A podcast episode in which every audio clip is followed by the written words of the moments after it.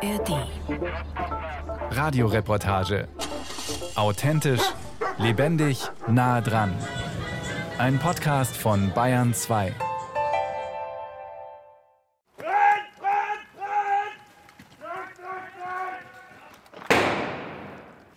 Eine Gruppe Soldaten stürmt in einen Wohnblock. An der Haustür haben die Männer eine Sprengladung angebracht. Nach der Explosion feuert der erste ins dunkle Treppenhaus. Stiefel poltern die Betontreppe nach oben. Dann fallen erneut Schüsse. Ein Gegner hat sich im Stockwerk darüber verschanzt. Ein Soldat wird getroffen. Es ist Januar 2023. Die Szene ist Teil einer Übung mit Platzpatronen in der Slowakei. Bundeswehrsoldaten sind hierher verlegt worden, im Rahmen einer NATO-Mission. Nach dem russischen Überfall auf die Ukraine will das Bündnis an seinen östlichen Grenzen verstärkt Präsenz zeigen. Abschreckung zur Kriegsverhinderung lautet die Parole. Ganz wie zu Zeiten des Kalten Krieges. Die Landes- und die Bündnisverteidigung steht für die Bundeswehr damit endgültig wieder im Mittelpunkt. Und das bedeutet einfach, dass wir einem gleichwertigen militärischen Gegner grundsätzlich gegenüberstehen, dass wir gewisse Handlungsanweisungen wieder umsetzen müssen, die uns rückbesinnen müssen auf äh, das äh, dreckige Kerngeschäft eines Infanteristen, nachdem ja auch die Landes- und Bündnisverteidigung, dieses LVB-Szenario jetzt immer näher an uns herangerückt ist, macht das was mit einem selbst? Das sagt Hauptmann Sebastian B., Gebirgsjäger aus Bad Reichenhall. An diesem Tag ist er mittendrin als stellvertretender Kompaniechef der dritten Kompanie. Ja, man merkt auch insgesamt, dass einfach der Frieden keine Selbstverständlichkeit ist. Natürlich weiß keiner, was kommt und gewisse Dinge passieren relativ äh, schnell, gerade im Krieg. Da kann viel passieren, aber letztendlich ist es jetzt unser Job. Sechs Monate lang sind die Soldaten in der Slowakei präsent. Aus deutscher Perspektive handelt es sich zwar um eine Mission im Ausland, zugleich aber um eine innerhalb des NATO-Gebiets. Denn die Slowakei ist ein Bündnispartner. Missionen wie diese stellen aktuell einen Schwerpunkt des deutschen militärischen Engagements im Ausland dar. Doch dieses Engagement hat sich in den letzten 30 Jahren stark verändert. Rund 230.000 Bundeswehrsoldatinnen und Soldaten waren in dieser Zeit im Auslandseinsatz. Viele von ihnen mehrfach und außerhalb des NATO-Gebiets out of area. Einsatzarmee Bundeswehr. Was bleibt nach 30 Jahren out of area Missionen? Ein Feature von Kilian Neuwert. Werden weitere große Out-of-Area-Einsätze folgen? Oder binden Missionen und Stationierungspläne an den östlichen Grenzen des NATO-Gebiets alle Kräfte? Welche Lehren lassen sich ziehen aus 30 Jahren militärischem Engagement im Ausland? Ein Prozess begann, der die deutschen Streitkräfte bis heute prägt. Wie sieht er aus? Bad Reichenhall im Dezember 2022. Die Sonne bricht durch die Wolken. Im ersten Licht verladen Gebirgsjäger Radpanzer auf einen Zug. Die Kompanie von Hauptmann B wird an diesem Tag in die Slowakei verlegt. Anweisungen hallen über den Bahnhof. Per Handzeichen weist ein Soldat einen Panzer nach dem anderen ein. Eines der über 35 Tonnen schweren Fahrzeuge steuert Dorothea H. Für sie geht es zum ersten Mal in deutscher Uniform ins Ausland. Also jetzt, man ist noch hier in der Heimat und ist alles noch normal.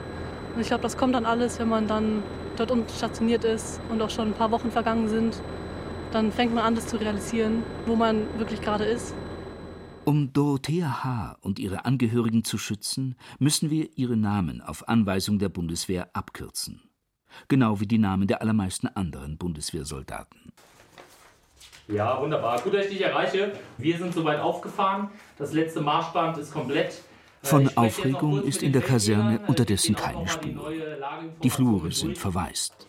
Während Dorothea H. weiter ihre Sachen packt, telefoniert Hauptmann Sebastian B. in seinem Büro.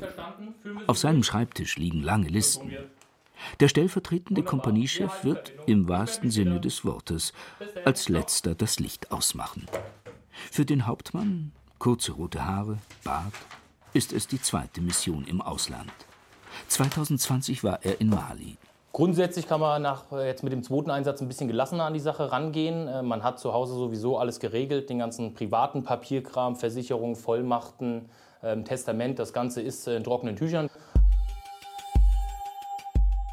Trennung. Ein Aufbruch ins Ungewisse. Das, was Hauptmann B. hier beschreibt, haben in den letzten 30 Jahren rund 230.000 Soldatinnen und Soldaten der Bundeswehr erlebt. Einer der ersten, der diese Erfahrungen gemacht hat, war Stefan Gorn. 1993 in Somalia. Ich hatte im Verlauf des Einsatzes viel mit US-amerikanischen Soldaten zu tun und ich fand es immer fantastisch, erstens, dass die ihre Wäsche nicht selber waschen mussten. Also ich stand immer da und habe selber mit Seife und Wasser äh, meine Uniform gewaschen und dann irgendwo zum Trocknen hingehangen. Die haben in klimatisierten Unterkünften teilweise übernachtet. Wir waren in Zelten dort untergebracht. Da hattest du mittags äh, schnell mal 50 Grad und wenn du morgens aufgestanden bist, dann lag Staub auf deiner Bettdecke, sage ich mal. Stefan Gorn war als Fallschirmjäger in Somalia eingesetzt. Rund sechs Monate. Im Rahmen der UN-Mission UNOSOM II, dem ersten großen Out-of-Area-Einsatz der Bundeswehr. Die Vereinten Nationen wollten eine humanitäre Katastrophe in dem Land am Horn von Afrika verhindern. Denn in Somalia tobte vor 30 Jahren ein Bürgerkrieg. Heute ist Stefan Gorn Stabsunteroffizier der Reserve. Das Bordeaux-rote Barett mit dem Adler, dem Symbol der Fallschirmjägertruppe, ist etwas verblichen. Seine Aufgaben damals? Die Sicherung des Feldlagers sowie der Versorgungstransporte, Aufklärung und der Warenumschlag im Hafen von Mogadischu. Noch immer erinnert er sich an den Ratschlag eines US-amerikanischen Kameraden. In seiner Wahrnehmung zeigte der, in welchem Umfeld sich die Bundeswehr in Somalia bewegte, obwohl damals das Credo galt, alles sei sicher, es gehe nur um Hilfe.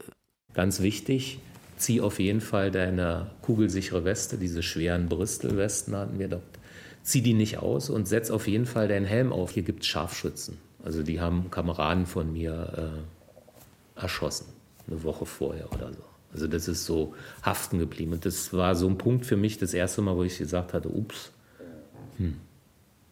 Das Erstaunliche ist, also meine heutige Erinnerung hat mich das nicht aus der Bahn geworfen oder so, sondern für mich war das die Bestätigung, schon klar, warum man hier Fallschirmjäger einsetzt.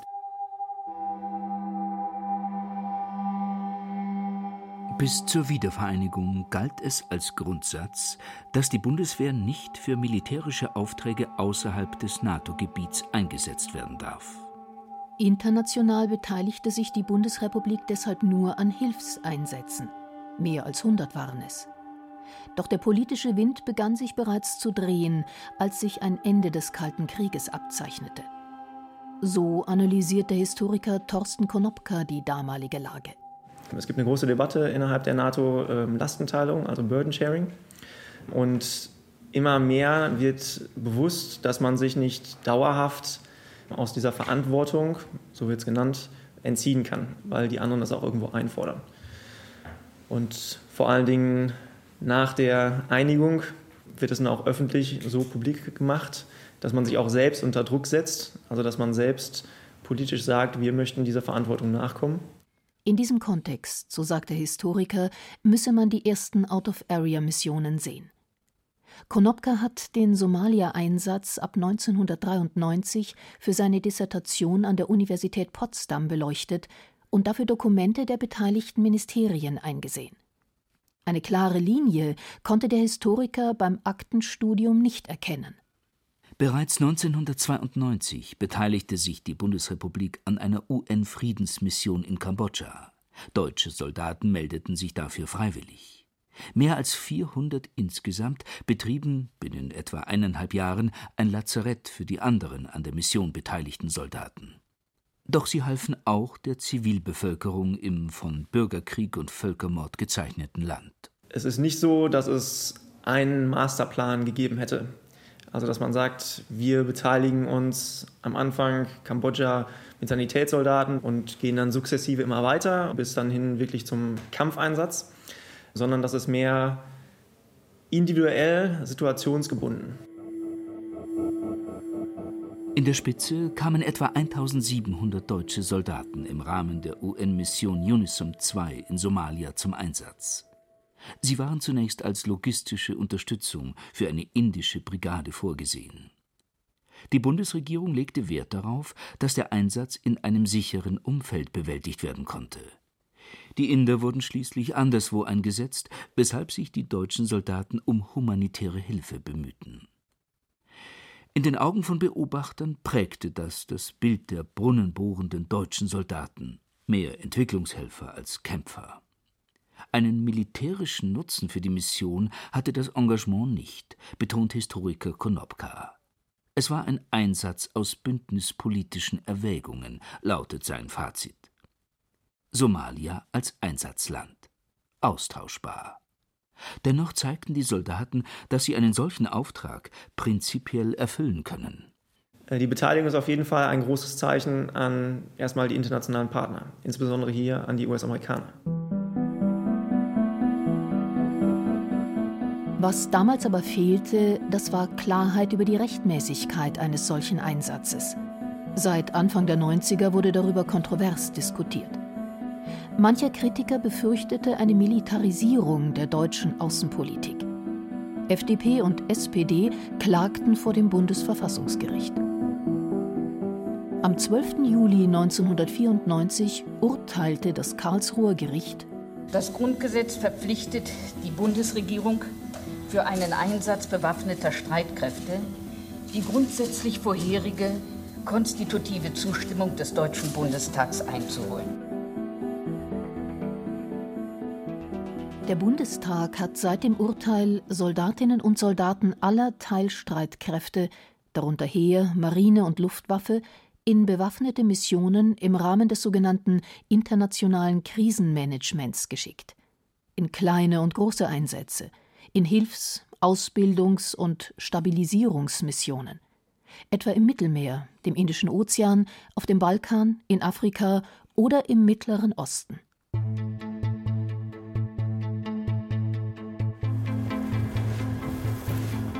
Zurück in die Slowakei, auf den Übungsplatz Lescht. Hier treffen wir die Gebirgsjäger aus Bad Reichenhall wieder.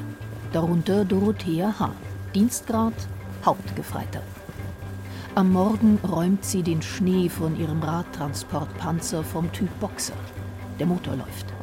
H. lächelt bei der Arbeit. Wir müssen schauen, dass wir alles fertig machen. Wir müssen jetzt Gleitschutzketten aufziehen. Seit dem Nachmittag des Vortrages sind rund 20 cm Schnee gefallen. Zur Tarnung haben die Soldatinnen und Soldaten ihre Gewehre mit weißem Klebeband umwickelt. Sie tragen weißgraue Schneetarnanzüge. In ein paar Minuten werden sie losrollen zu Ausbildungen und Übungen. So beginnen die meisten Tage für die Panzerfahrerin im Camp in Lescht. Klar, am Anfang ist alles ungewohnt, aber ich finde, wir können uns hier nicht beschweren. Also, ich finde es gut hier. Ihre Mission aber, die stellvertretend für das steht, worauf die Bundeswehr derzeit auftragsgemäß ihr Augenmerk richtet, ist keine, die dem Parlamentsvorbehalt unterliegt. Denn hier agieren die Männer und Frauen im NATO-Auftrag. Und sie sind innerhalb des Bündnisgebietes eingesetzt. Zur Abschreckung. Und letztlich, so heißt es, zur Landes- und Bündnisverteidigung. Die steht spätestens seit dem russischen Angriff auf die Ukraine wieder im Mittelpunkt. Nach Jahren der Ausrichtung auf Einsätze out of area. Das macht nicht nur einen Unterschied, was die Rahmenbedingungen angeht sondern auch einen im Hinblick auf das Empfinden der Truppe. So schildert es Major Marcel Z., der die verstärkte Gebirgsjägerkompanie in der Slowakei befehligt. Z ist einsatzerfahren. Er wagt den Vergleich. In Mali haben wir Bedrohungen durch IDs, durch kleine Gruppen aufständischer Terroristen, die uns bedrohen. Hier haben wir keine direkte Bedrohung, aber eine indirekte Bedrohung. Im Nachbarland der Slowakei herrscht Krieg, offener Krieg wieder in Zentraleuropa. Dementsprechend ist das Mindset auch ein bisschen anders, weil wir sind hier vor Ort, um eben unsere Bündnispartner und dementsprechend auch letztendlich unser Heimatland zu verteidigen im schlimmsten Fall. Gott bewahre, dass es dazu kommt, aber dafür sind wir ausgebildet und dafür sind wir vor Ort. Doch die Einsätze out of area haben die Bundeswehr radikal verändert. Zum einen durch die beinahe alleinige Ausrichtung der Armee auf Missionen wie die in Afghanistan oder Mali. Zum anderen durch ihre Verschlankung bezüglich auf Material und Personal, weil gespart werden sollte und keine Bedrohung in Europa wahrgenommen wurde. Heute sei das die größte Hürde, sagt der ehemalige Wehrbeauftragte des Bundestages Hans-Peter Bartels, SPD. In diesen Zeiten haben wir überschaubar große Kontingente ausgerüstet, äh, in den Einsatz gebracht und nach vier oder sechs Monaten ausgetauscht gegen ein neues Kontingent und so weiter. Das könnte im Falle eines, äh, einer Zuspitzung bei Bündnisverteidigung in Europa komplett anders aussehen. Dann würde die ganze Bundeswehr gleichzeitig gebraucht. Das heißt, die ganze Bundeswehr muss gleichzeitig einsatzfähig sein. Verändert hat sich die Bundeswehr aber auch durch das, was die Soldaten im Einsatz erlebt haben und durch ihre Aufträge. An dem Einsatz der NATO sind auch Soldaten der Bundeswehr beteiligt. Die Bundesregierung hat sich ihre Entscheidung nicht leicht gemacht. Schließlich stehen zum ersten Mal nach Ende des Zweiten Weltkrieges deutsche Soldaten im Kampfeinsatz. Am 24. März 1999 wandte sich Bundeskanzler Gerhard Schröder von der SPD in einer TV-Ansprache an die deutsche Öffentlichkeit. Das Datum eine Zäsur für die Bundesrepublik. Eine Zäsur für die Bundeswehr, die bereits zuvor an Einsätzen auf dem Balkan beteiligt war. Eine neue Qualität deutschen militärischen Engagements im Ausland. Die NATO griff ein in den eskalierenden ethnischen Konflikt zwischen Serben und Kosovaren. Vorangegangen waren jahrelange Gräueltaten serbischer Einsatzkräfte an der kosovarischen Bevölkerung.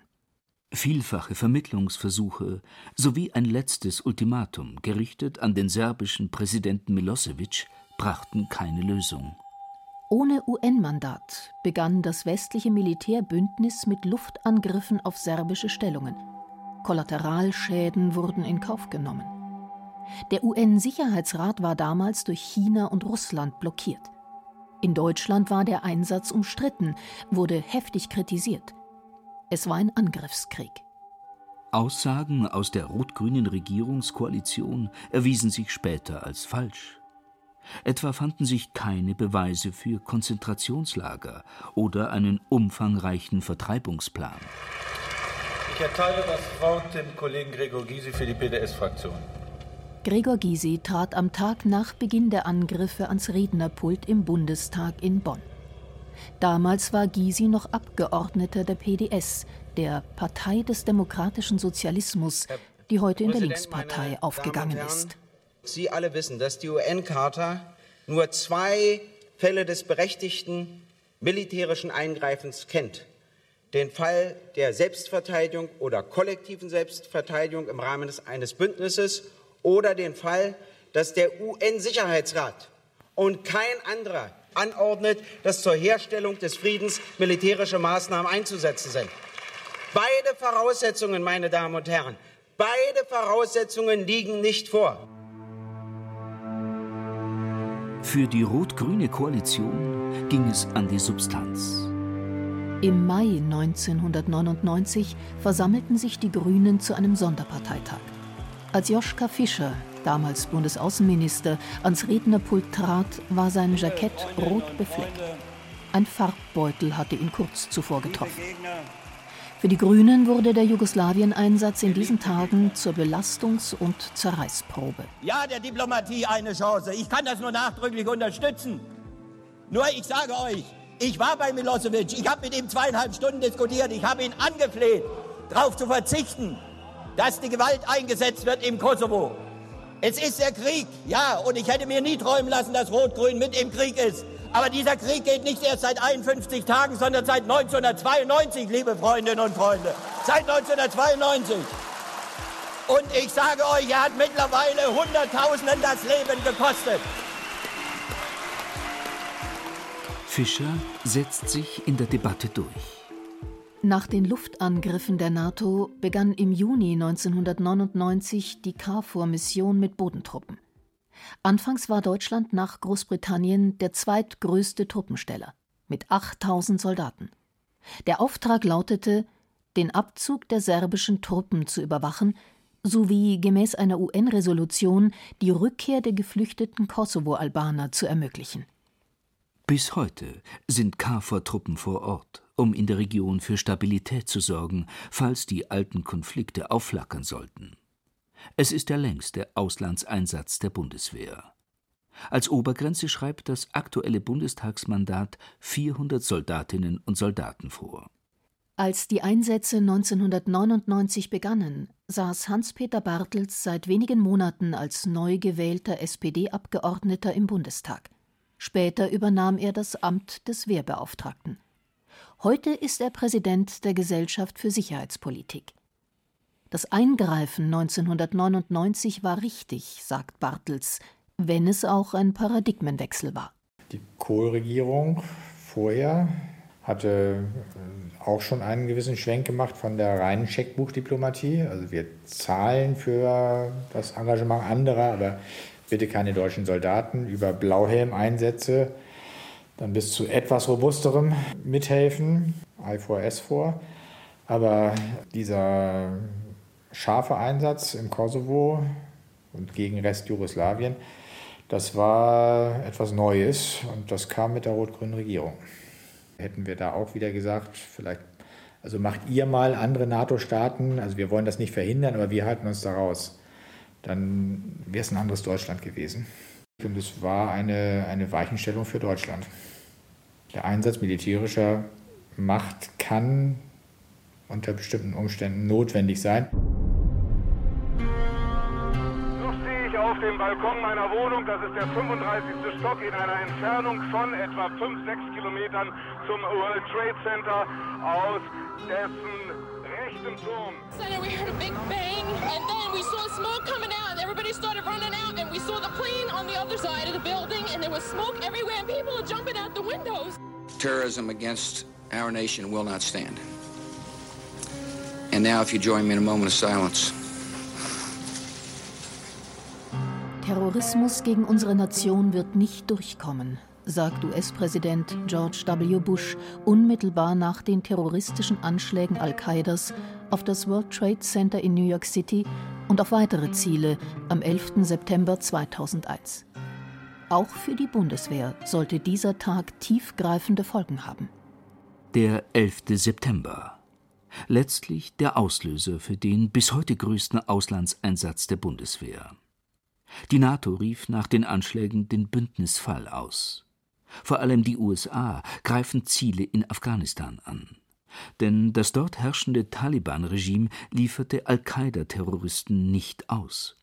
Ab 2001 beteiligte sich die Bundesrepublik zunächst mit Spezialkräften, dann auch mit Kriegsschiffen an der multinationalen Antiterrormission Enduring Freedom – und wenig später auch an der ISAF-Mission der Vereinten Nationen, an der internationalen Schutztruppe, die im Land für Stabilität sorgen sollte.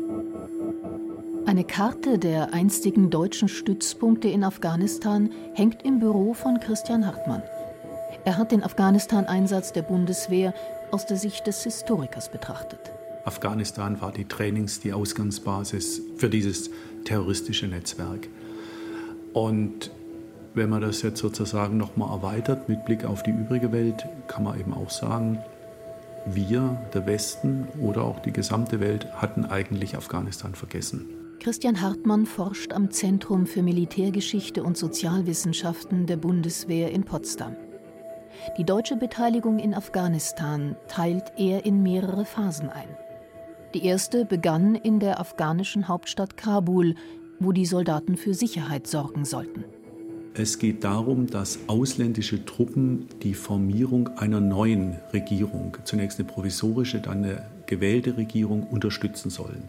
Also es geht nur darum, praktisch das afghanische Volk zu ermächtigen, sich selbst eine neue Verfassung und eine neue Regierung zu geben. Dann gibt es als zweite Phase, das könnte man sagen, die Expansion, wo ISAF also praktisch der Westen relativ bald merkt, das hat keinen Sinn, wenn wir uns nur auf Kabul beschränken und die Mission dann auf ganz Afghanistan ausgeweitet wird? Diese zweite Phase begann ab etwa 2003. Wenig später aber stoßen die Truppen auf Widerstand von wiedererstarkten Taliban-Kämpfern. Ab etwa 2006 ist das der Fall. Diese dritte Phase des Einsatzes erlebte Stabsfeldwebel Markus Götz. Stabsfeldwebel Markus Götz war zweimal im Einsatz in Afghanistan, 2008 und 2010. Im zweiten Einsatz schrieb er Tagebuch, das inzwischen in Buchform erschienen ist. Wir sind dahin gegangen mit dem Wissen, dass es jetzt auf uns ankommt. Wir wussten, die Fighting Season beginnt, also die sogenannte Kampfsaison. Die äh, Aufständischen nach dem Winter haben sich dann wieder kampfbereit gemacht. Somit war uns klar, dass es nur eine Frage der Zeit ist, bis wir mal ja, einen Angriff erleben, ein Gefecht erleben. Zu diesem Zeitpunkt setzte die Bundeswehr auch schwere gepanzerte Fahrzeuge in Afghanistan ein. Markus Götz ist Panzergrenadier und war in Kundus zeitweise als Gruppenführer auf einem Schützenpanzer vom Typ Marder eingesetzt. 2010 war alles anders als während seines ersten Einsatzes zwei Jahre vorher. Etwas war ins Kippen geraten. Da ist auch die, die Nähe zur Bevölkerung nicht mehr so da gewesen. Natürlich auch bei mir persönlich und bestimmt auch bei den anderen Kameraden zunehmendes Misstrauen, wenn irgendwelche Leute auf der Straße waren oder auf dem Weg. Ist es jetzt einer, unterstützt er die, warum hat er das Handy in der Hand, wen ruft er jetzt gerade an, meldet der gerade weiter, dass wir vorbeifahren? Phasenweise war Markus Götz wütend und frustriert, weil es immer wieder knallte, wie er in seinem Tagebuch festhielt weil der Gegner nur aus dem Hinterhalt agierte und sich die deutschen Soldaten wie ohnmächtig fühlten, weil der Tod von Kameraden unter die Haut ging. Ich muss auch ganz ehrlich sagen, ich habe da auch Dinge ausgesprochen, wo ich gesagt habe, jetzt, jetzt radieren wir die alle weg, aber wir haben es nicht gemacht und es ist natürlich auch nicht so ein Befehl gekommen, weil da ist wieder die Kunst und das ist die Belastung zusätzlich, da rechtzeitig die Handbremse zu ziehen und sagen, wir können jetzt eben nicht hier das Dorf einfach massakrieren, weil wir angesprengt worden sind, auch wenn mit hoher Wahrscheinlichkeit da irgendeiner von den Typen dabei ist. Und das ist das ja, perfide schon fast und das, was einen zermürbt. Und das ist aber genau das, was die ja beabsichtigen. Erfahrungen, wie sie Stabsfeldwebel Markus Götz in Afghanistan gemacht hat, nennt Historiker Christian Hartmann typisch für einen Soldaten der Kampftruppe. Den Afghanistan-Einsatz wertet er als prägend für die Bundeswehr. Es wird da sozusagen alles, was diese Armee besitzt und alles, was diese Armee ist, auf den Prüfstand gestellt. Und das ist natürlich ein sehr harter und auch blutiger Lernprozess, aber die Bundeswehr verändert sich und wird natürlich sehr, sehr viel mehr professioneller, als es davor war. Davon zehrt die Bundeswehr bis heute, analysiert Hartmann. Er mahnt allerdings, die militärische Führung dürfe die gemachten Erfahrungen nicht aus dem Blick verlieren, wenn sie sich jetzt auf Szenarien der Landes- und Bündnisverteidigung konzentriert. Vieles könne man aus Afghanistan lernen. Auch, dass die Bundesregierung die Anforderungen an die eigene Armee klar und vor allem ehrlich definieren muss. Weil Kampftruppen eben keine Brunnenbohrer sind weil vom Afghanistan-Einsatz schiefe Bilder in Erinnerung bleiben, sagt Militärhistoriker Sönke Natzel. Die öffentlich beliebten Bilder oder der formulierte Anspruch, als Helfer für den Wiederaufbau zu kommen, das widerspricht der Realität. Also die Bundeswehr war gegen den Afghanistan-Ansatz. Sie wollte ums Verrecken, sage ich mal, da nicht hin. Jetzt äh, äh, hart gesprochen, weil sie aus dem letzten Lochpfiff sehr stark im Kosovo und in Bosnien äh, gebunden war und das eigentlich gar nicht, gar nicht wollte. Die Politik hat es anders entschieden. Dann eben, ja, machen wir auch nicht klar, was wollen wir da eigentlich? Wie sollen wir da eine Wirkung entfalten? Ja, macht dafür die Kräfte gar nicht, die sind nicht ausgebildet, die verstehen diese Leute nicht und so. Naja, und dann hat man eben ein Bild erzeugt, was irgendwie passend war und sich eigentlich ich sage jetzt mal hart, gehofft, dass sich alles irgendwie von alleine ähm, regelt. Und das war vermittelbar. Dieses Bild des deutschen Soldaten, wenn die Frage, wozu Streitkräfte? Ja, Wiederaufbau, wir helfen der afghanischen Zivilgesellschaft, nach 25 Jahren Krieg und Bürgerkrieg auf die Beine zu kommen, das war vermittelbar. Weil es gab natürlich schon auch früh Stimmen, auch aus der Bundeswehr, wie wir nachweisen können, die gesagt haben, Leute, also wir haben da ein Problem. Aber das hat man weggedrängt. Der Historiker diagnostiziert eine Art kollektive Amnesie während des Einsatzes, in dessen Verlauf sich die deutschen Soldaten immer mehr in die Stützpunkte zurückzogen und der letztlich mit den Bildern der Evakuierung aus Kabul endete. Tatsachen hätten, so Neitzel, sowohl die Bundesregierung als auch die militärische Führung verdrängt oder nicht sehen wollen. Die strategische Weitsicht habe gefehlt. Die Politik habe reagiert, anstatt zu agieren. Etwa in der Art, dass schwere Waffen wie Schützenpanzer oder Artillerie erst spät eingesetzt wurden. Und auch nur in kleinerem Umfang, nachdem es bereits Gefallene gegeben hatte. Dann waren die Soldaten, hatten weder bewaffnete Drohnen noch eigene Luftnahunterstützung oder Kampfhubschrauber, sondern waren auf Alliierte angewiesen, weil es politisch nicht gewünscht war, diese Komponenten mit einzubringen. Sagt Roderich Kiesewetter. Er hat Afghanistan als Offizier kennengelernt. Seit 2009 sitzt er für die CDU im Bundestag. Während des Einsatzes in Afghanistan sahen sich Truppe und deutsche Öffentlichkeit mit einer neuen Dimension von Tod und Verwundung konfrontiert.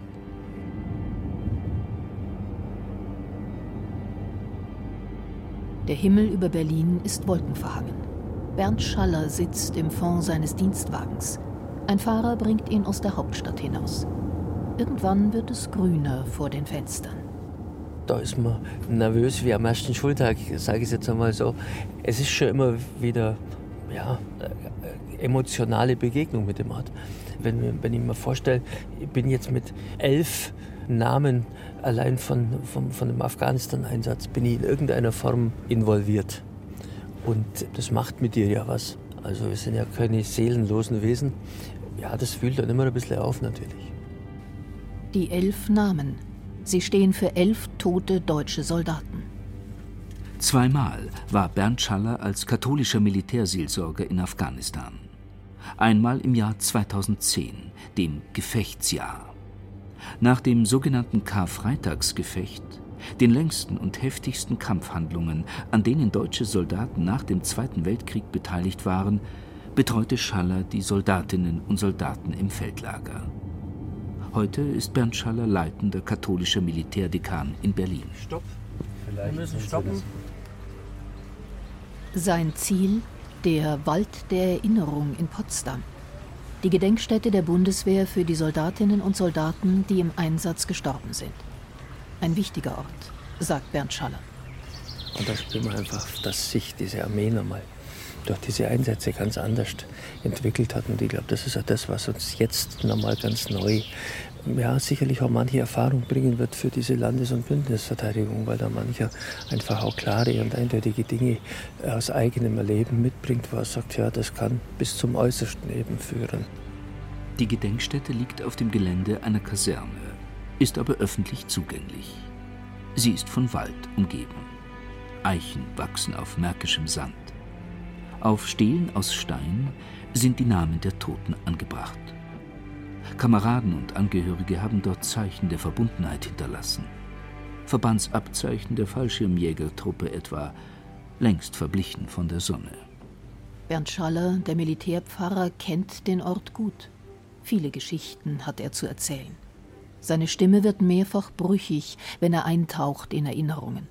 Wir sind hier den Weg raufgelaufen und hier ist wirklich so an der Stelle kniete sozusagen eine junge Frau, also ging so in die Hocke und da drüben äh, war ein kleines Mädchen und äh, dann hat die, die Frau hier gesagt, also wir, wir waren in Hörweite, ähm, dann hat sie gesagt, schau mal, da steht der Name vom Papa. Jetzt muss man wissen, der Soldat, ich sage keinen Namen, ganz bewusst nicht, ähm, war im Einsatz das Kind hat den Vater gar nicht mehr gesehen. Und dann steht die da und sagt, das ist der Name des Papas, da bleibt dir also einfach die Luft weg. Im Wald der Erinnerungen wurden die Ehrenhaine aus den Einsätzen wiedererrichtet, teils in leicht veränderter Form. So auch der Ehrenhain aus Kundus. Eine Wand aus Ziegelsteinen gemauert, daran Tafeln mit den Namen der Gefallenen auch denen des Karfreitagsgefechts am 2. April 2010. Bernd Schaller war damals dort. Im Feldlager erfuhr er von den Kämpfen. Seine Aufgabe zuhören. trösten. Dasein für die Soldaten. Da funktionieren sie mal zunächst erst einmal. Ich bin ja kein Raucher, aber an dem Tag habe ich dann mit den Kameraden, die da die drei toten Soldaten aus dem CBZ geholt haben, bestimmte Schachtel mitgeraucht. Einfach nur so, weil da stand man da und wie halten es die Stille aus. Und dann da ist man einfach mit dabei. An vielen Bäumen hängen ebenfalls Namen, Kinderzeichnungen, Tafeln, die sagen, wir werden dich nie vergessen. Persönliches Gedenken ist hier ausdrücklich erlaubt. Solche Formen der Erinnerung aber seien von unten gewachsen, aus der Truppe heraus, sagt Militärpfarrer Bernd Schaller. So, dann ganz kurz mal herhören. Ruhe bitte. Ja, jetzt stoßt an, trink einen Schluck und dann lege ich los. Im April 2023 versammeln sich Einsatzveteranen der Bundeswehr in einer Gaststätte in der Memminger Innenstadt. Gut bürgerliche Küche. Ich darf euch alle recht herzlich begrüßen. Ich bin richtig motiviert, kriege gerade eine leichte Gänsehaut, so viele Kameradinnen und Kameraden hier zu sehen, begrüßen zu können. Es ist der erste Veteranentreff im Allgäu. Rund 30 Männer und Frauen sind der Einladung gefolgt. Sie kommen zum Erfahrungsaustausch oder für ein Wiedersehen, waren etwa im Kosovo oder in Afghanistan. Rudi Joho, 1,90 Meter groß, steht in schwarzem Sakko vor ihnen. Hinter ihm ein Aufsteller, auf dem zwei Soldaten abgebildet sind. Sie tragen Wüstentarn. Der eine legt dem anderen im Gehen den Arm um die Schulter. Treu gedient, Treue verdient, ist auf dem Aufsteller zu lesen. Es ist das Motto des Bund Deutscher Einsatzveteranen e.V., kurz BDV, also des Vereins, für den Rudi Joho hier ist. So, der erste darf vorkommen. Bist du das? Eine kleine Anerkennung. Jo, danke schön. Für deinen Einsatz, den du für unser Land gebracht hast. Danke dir. Ja? Vielen Dank. Machen wir nachher ein gemeinsames Foto, ja? Rudi Joho verteilt Urkunden, heftet Anstecker an. Rund, etwa so groß wie ein 2-Cent-Stück, silbern, darauf ein V für Einsatzveteran. Es ist ein symbolischer Akt. Ihnen hier geht es um Sichtbarkeit derer, die für die Bundesrepublik gekämpft haben. Sie wollen verstanden werden. Aktive wie ehemalige Soldaten bilden inzwischen eine bundesweit vernetzte Veteranenbewegung, bestehend aus mehreren Vereinen wie dem BDV. So, jetzt nochmal hören. Offizielle Teil ist gleich rum. Ich habe ganz einfach jetzt die Bitte an alle, erhebt euch mal ganz kurz Schweigeminute für die gefallenen Kameradinnen und Kameraden und die einsatzgeschädigten Kameradinnen und Kameraden. Für die Einsatzgeschädigten setzt sich der Verein besonders ein. Gemeint sind jene, die mit Verletzungen an Körper und Seele heimgekehrt sind, verwundet, traumatisiert. Dankeschön. Und vielleicht längst keine aktiven Soldaten mehr, weil ihre Dienstzeit endete. Ihnen gilt ein besonderes Augenmerk von Rudi Joho und seinen Mitstreitern.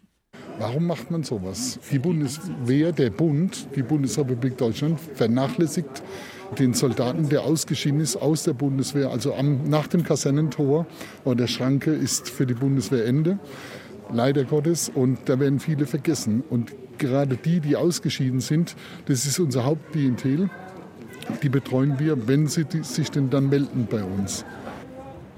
Zuständig sind dann Fallmanager. Menschen wie Simone, die draußen vor dem Lokal über ihr Ehrenamt spricht. Sie möchte nur mit Vornamen genannt werden. Soldatin war sie nie.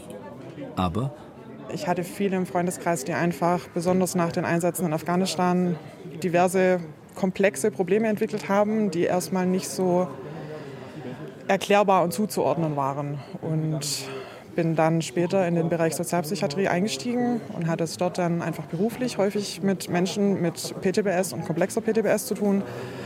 Habe dann so auch langsam diese Handlungsmuster erkannt und bin eigentlich so dann erst richtig ins Thema reingekommen.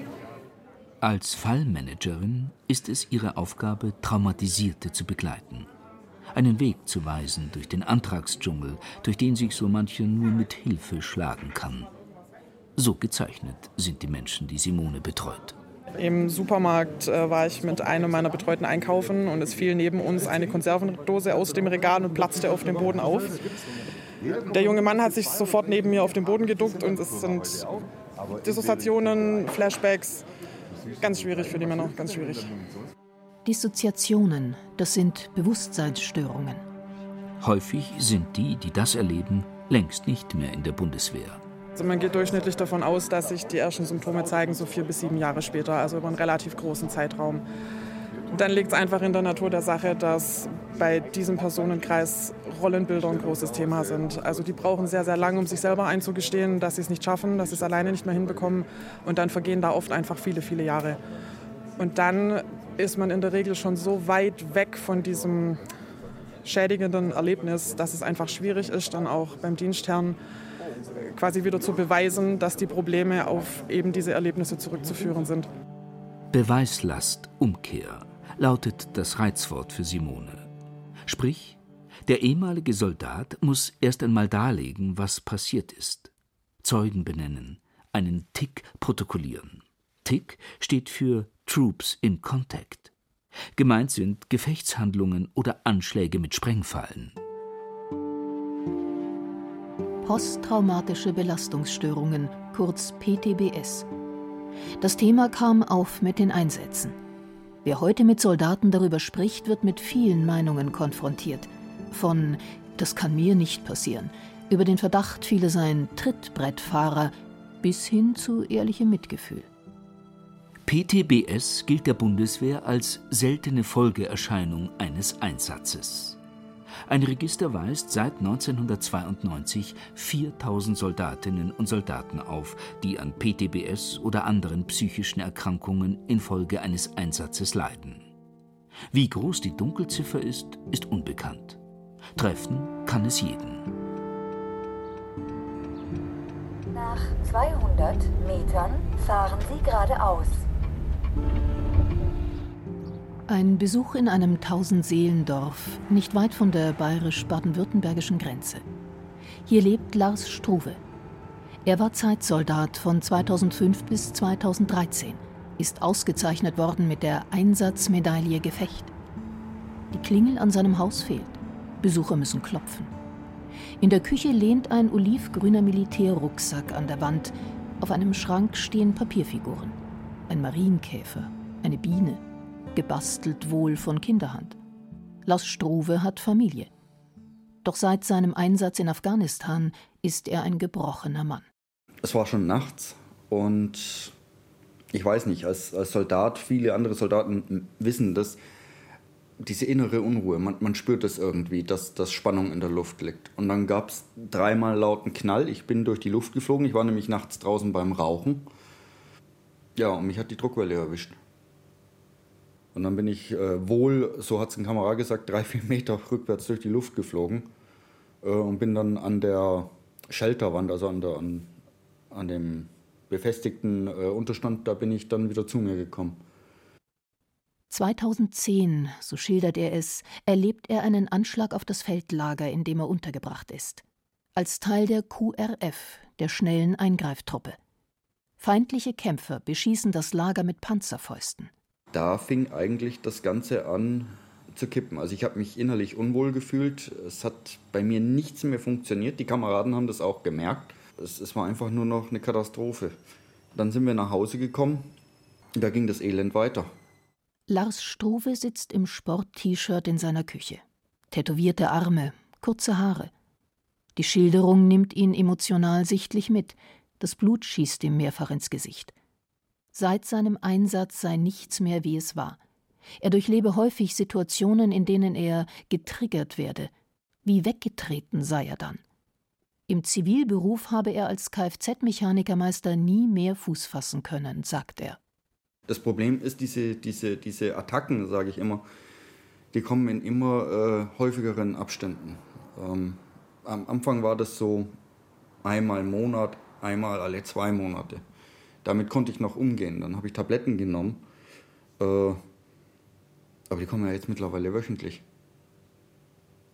Es ist mittlerweile so schlimm, dass ich äh, Damenbinden trage, weil diese Herrenwindeln, die, die sieht man, das ist mir unangenehm. Es geht nicht mehr anders. Ich,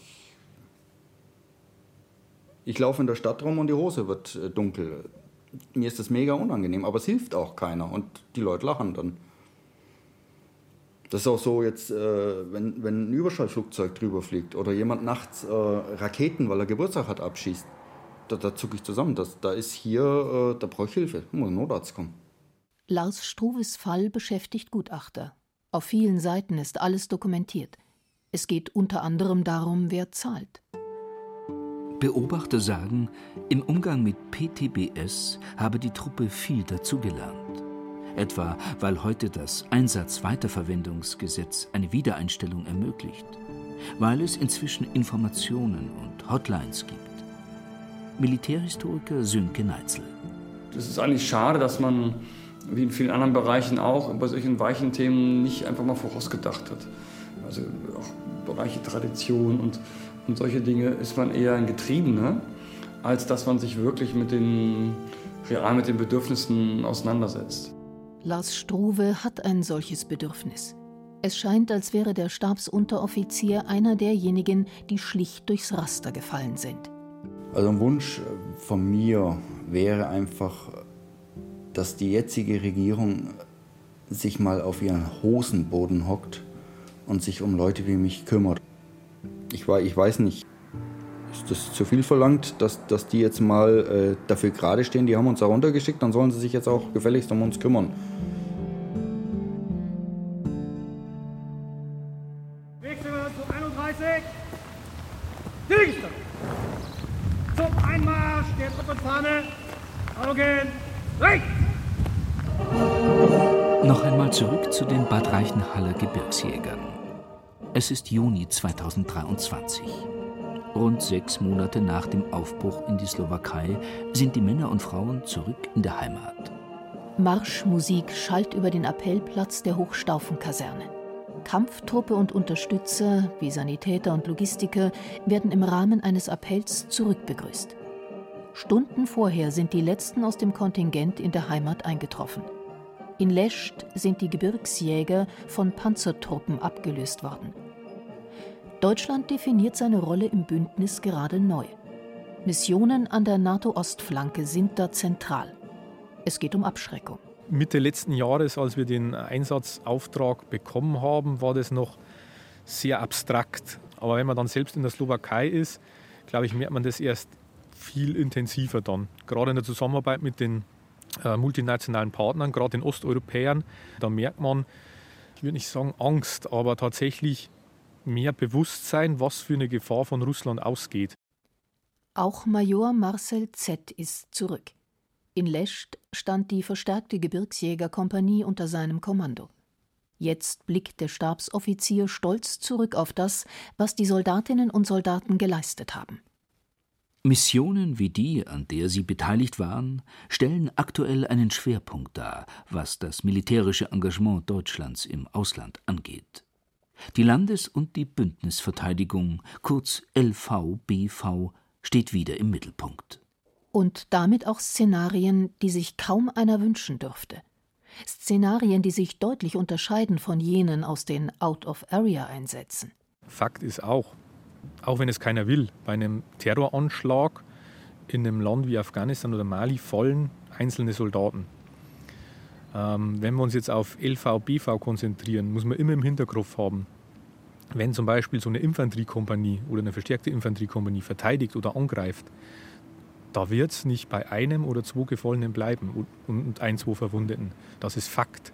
Da werden wir massiv Gefallene haben und massiv Verwundete. Und das gehört einfach zum Beruf und zur Realität äh, einer Kampfkompanie im LV-BV-Szenario dazu. Und das muss sich jeder einzelne Soldat jeden Tag aufs Neue bewusst werden.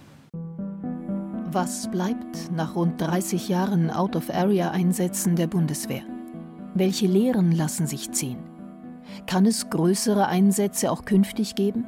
Oder binden Landes- und Bündnisverteidigung mittelfristig alle Kräfte? Ich glaube, das ist kein Nullsummenspiel. Es macht Sinn, sich ähm, zu fokussieren ähm, bei dem, was jetzt ansteht, auf die Landes- und Bundesverteidigung. Aber es wäre fatal, wenn man dann das Engagement bei den internationalen Kriseneinsätzen stark runterfährt Sarah Nanni, Obfrau der Grünen im Verteidigungsausschuss. Sie hält Beteiligungen im Rahmen von UN- oder EU-Einsätzen für ebenso wichtig wie denkbar.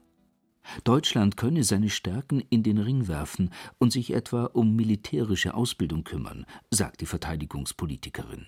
Das Wichtige ist eben, dass die Arbeit vor Ort dann auch auf vielen Schultern verteilt wird, sodass wenn ein Staat sagt, wir wollen dieses Engagement nicht mehr machen, dass dann eben nicht das Gesamtprojekt in Frage steht. Das ist eine der wesentlichen Lehren für künftige Auslandseinsätze, so reinzugehen, dass man in der Lage ist, die klar formulierten politischen Ziele und militärischen Unterziele zu erreichen. Ansonsten sollte man es nicht tun. Stichwort Mali. Und der andere Aspekt ist für die Landes- und Bündnisverteidigung, unsere Soldatinnen und Soldaten so auszustatten, dass sie mit allem, was völkerrechtlich zulässig ist, die Landes- und Bündnisverteidigung auch durchführen können. Roderich Kiesewetter, CDU-Bundestagsabgeordneter, Oberst AD. Für ihn, der Afghanistan als Offizier erlebt hat, gilt es, viele Lehren aus diesem Einsatz zu ziehen. Ich glaube, würden wir unsere Interessen klarer ableiten, wären wir nie nach Afghanistan gegangen, sondern hätten die Amerikaner in und um Europa entlastet. Und ich glaube, es ist in unserem Interesse sehr klar zu schauen, was im Nahen und Mittleren Osten geschieht, was im nördlichen Afrika geschieht und in einem Umkreis von 2.000 bis 3.000 Kilometer um Europa.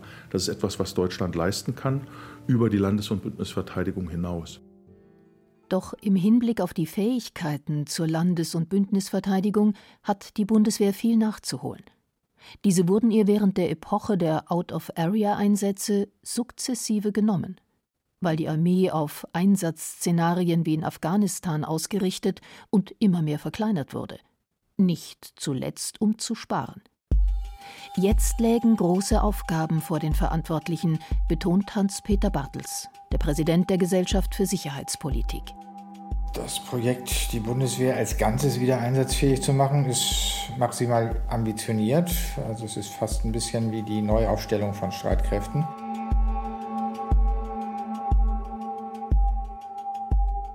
Einsatz Armee Bundeswehr. Was bleibt nach 30 Jahren Out-of-Area-Missionen? Ein Feature von Kilian Neuwert. Redaktion Susanne Beetz. Es sprachen Julia Fischer und Peter Weiß. Technische Realisation Andreas Lucke. Sounddesign Martha Bahr. Eine Produktion der Redaktion Ausland und politischer Hintergrund des Bayerischen Rundfunks im Jahr 2023.